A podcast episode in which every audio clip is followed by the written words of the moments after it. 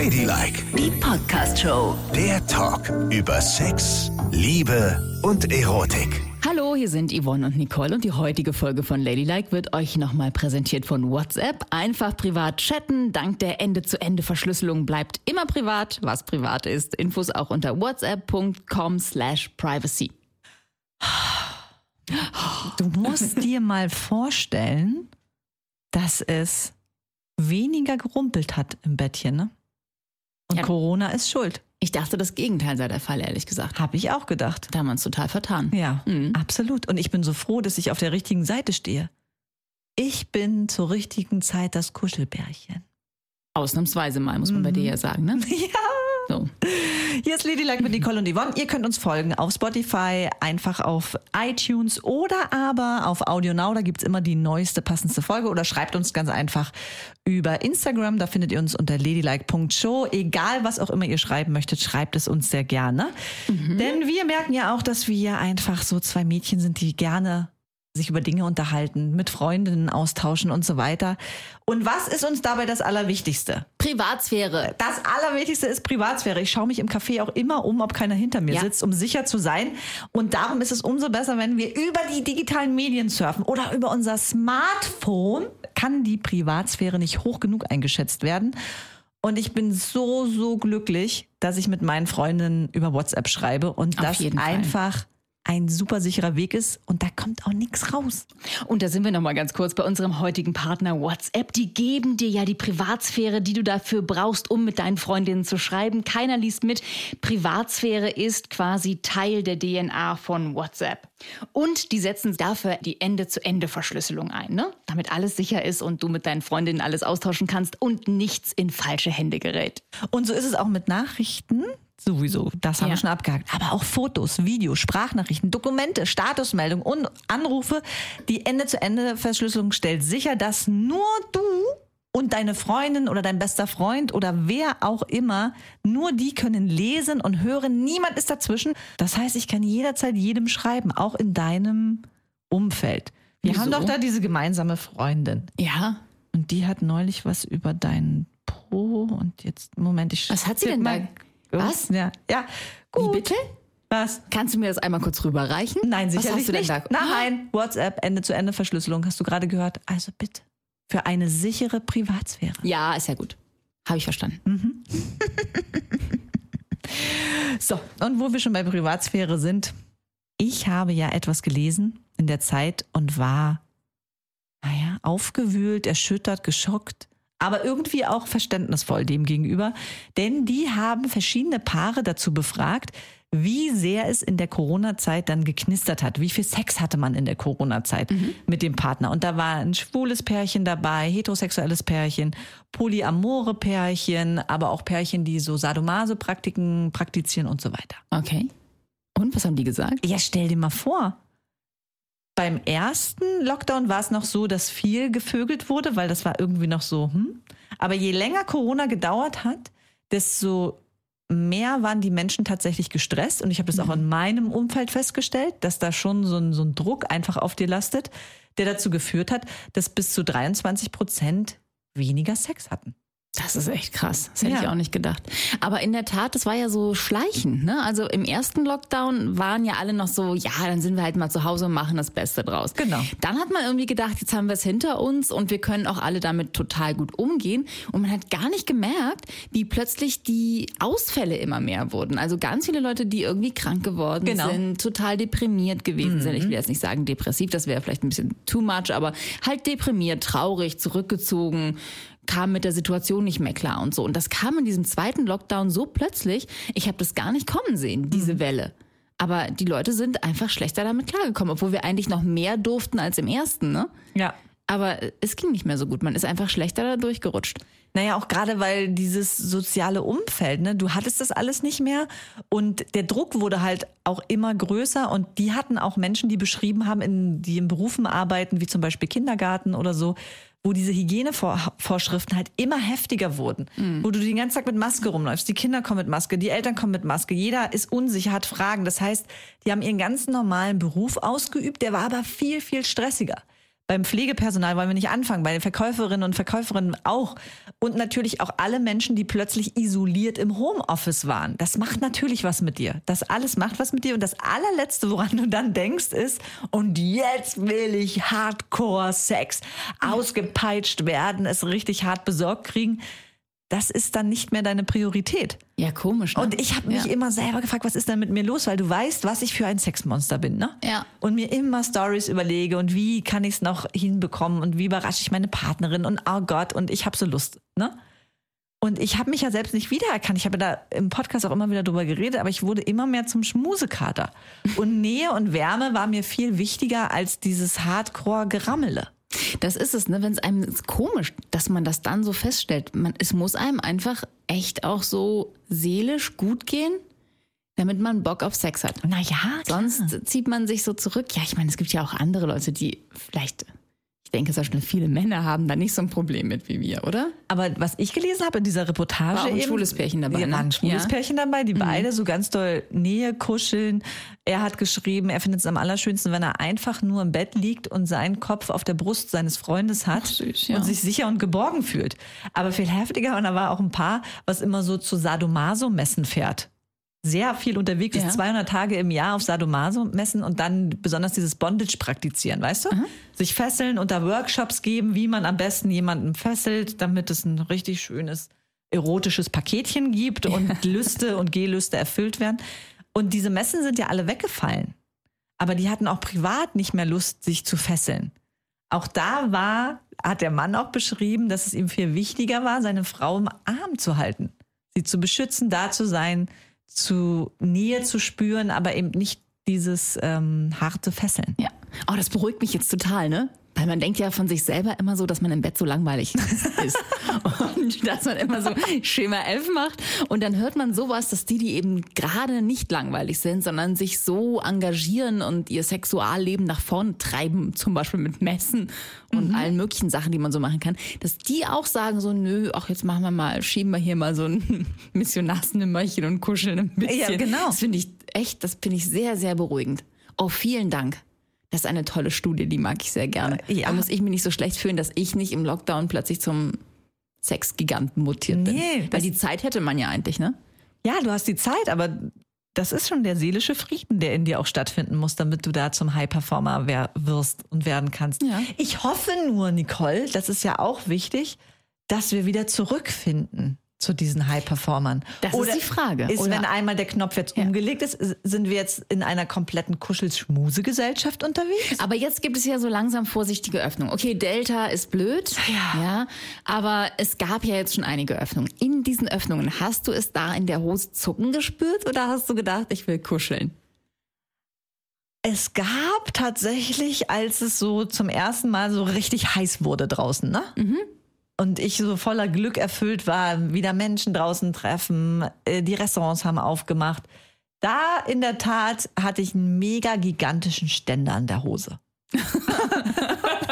ja, Ja, schön. kann ich so sagen. Da war der Moment da. Ja, also ja, du hast recht. Also erste Anzeichen sind da, dass ich noch richtig Lust drauf habe und wieder bekomme. Eigentlich ist das ja auch so Teil deiner Persönlichkeit, ne? Also das kann ja nicht, das kann ja nicht ausgemerzt werden von, von so einer Pandemie. Das kann ich mir eigentlich gar nicht vorstellen. Also ich Nein. verstehe schon, dass der, der erste Reflex ist so, ja, ich brauche jetzt irgendwie total viel Sicherheit. Wenn die Welt unsicher ist, brauche ich zu Hause Sicherheit und irgendwie Geborgenheit und Wärme und Liebe und alles und nichts Verrücktes.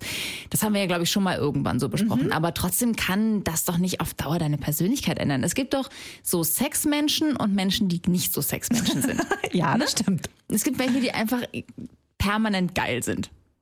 Und wenn sie nicht geil sind, dann sind sie kurz davor, geil zu werden. Ja, das stimmt. Oder sie waren gerade eben geil. So, die einfach gerne Sex haben. Ja. Und das auch ausleben. Und es gibt andere, die sind ja nicht, die sind deshalb ja nicht ungeil, die haben einfach nur nicht so wahnsinnig gerne so viel Sex. Deren Sex ist halt Berührung und ein Kuss und schöne Momente. Und auf welcher Seite bist du unterwegs eigentlich? Ich bin ein Wanderer zwischen den Welten. Ach, du, da, du bist ein Wanderer. Also ich habe das Gefühl, eigentlich, ich habe ich hab schon gerne Sex. Schon. Ja. Und ich hatte es auch immer gerne. Aber ich, ähm, ich hab, denke manchmal, vielleicht komme ich auch irgendwie in die Wechseljahre. Es gibt auch so Wochen, in denen ich einfach das nicht so dringend brauche. Dann sagt mein Mann so, oh Gott, jetzt sind wir am Ende unserer Beziehung. Habe ich gesagt, weißt du was? Es gibt andere Menschen, die schlafen gar nicht mehr miteinander, ja? Nie, nie, nie. Im Sinne von nie. Ja, das nicht stimmt. mal einmal im Jahr. Ja. Und der denkt, wenn wir nicht dreimal die Woche Sex haben, denkt er, unsere Beziehung ist am Ende. Nein, so ist es ja nicht. Also, ich bin dann nur eben über ein paar Wochen, ich bin dann in meiner eigenen Welt und nicht so monstergeil. Naja, Aber aber es ist mal so und mal so. ich glaube, es verändert sich auch wirklich mit Kindern, oder nicht? Also Total. ja, da, da sind ja auch Prioritäten einfach mal woanders. Ich kann mir das jetzt nicht vorstellen. Ich habe keine Kinder. Aber darum, du bist nur im Kopf ja auch immer woanders. Und du hast irgendwie, ich weiß gar nicht, warum man das hat, so ein bisschen so ein schlechtes Gewissen, wenn du dir das dann einfach nimmst, weißt du, die Zeit und den Raum. Ja. Und das Schlafzimmer abschließt oder so. Das ist ja, dann denkst du immer, du sperrst die Kinder aus. Das ist irgendwie gemein. Ich meine, die sind jetzt in einem Alter, die sperren uns eigentlich aus, ne? Und die würden wahrscheinlich auch gar nicht reinkommen, weil die finden es einfach super gut, 24 Stunden am Tag auf dem Rücken zu liegen und zu daddeln. Ah. So.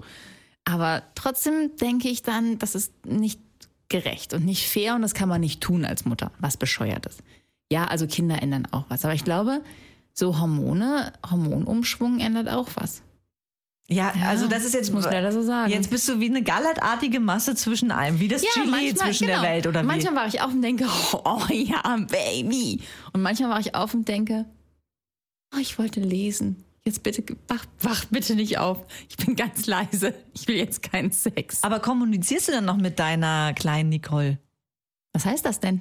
Kommunizieren. Ja, naja, also wer gibt die Befehle?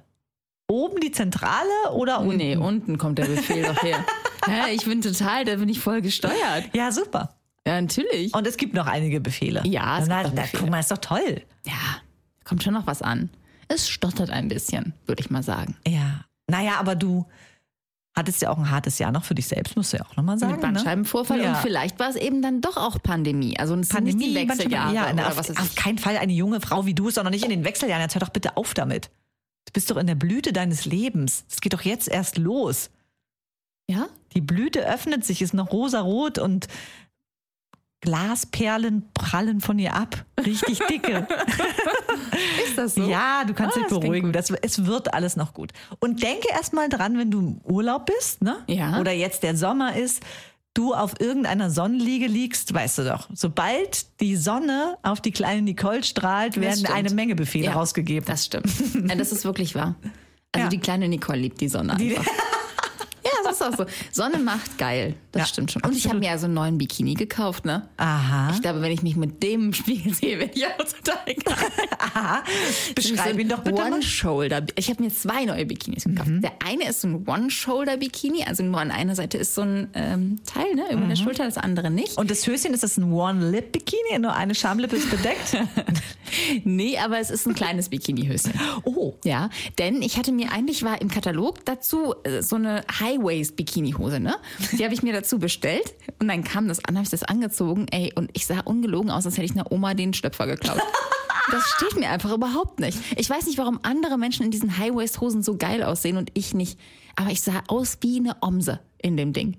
Ganz, ganz, ganz schlimm. Aber wie kommst du auf so eine Idee?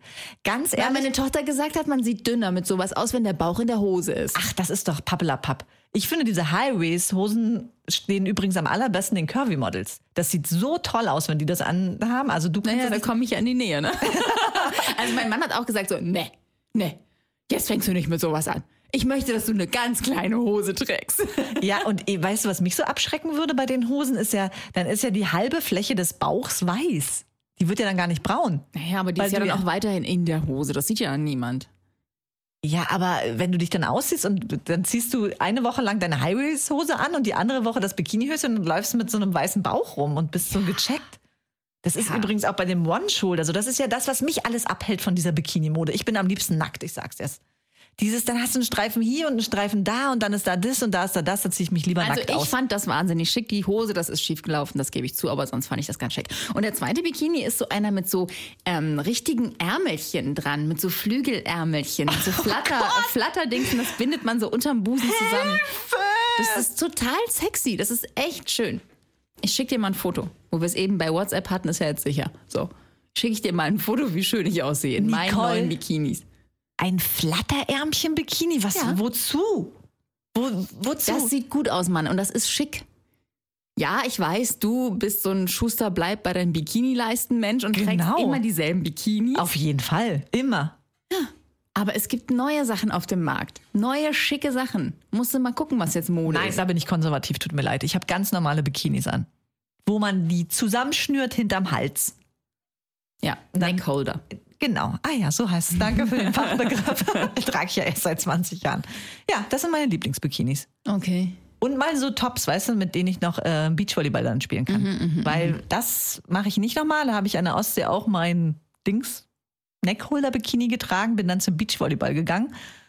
Und nach dem ersten Ballwechsel hatte ich drei Bälle in der Hand. Und Oh, alle haben shit. sich amüsiert und haben dann, dann habe ich gedacht, oh scheiße, das geht gar nicht. Nein, das geht nicht. Da brauchst du wirklich stramme Tops, weil der geht schon zur Sache beim Beachvolleyball. Insgesamt muss man gucken, dass man den Kram nicht verliert. Ich habe mal mit einem Freund im Urlaub, der, hat, der ist durch die allererste Welle des Urlaubs getaucht, ne? So ins Wasser, so, yeah, Ja. jetzt sind wir endlich da, durchgetaucht.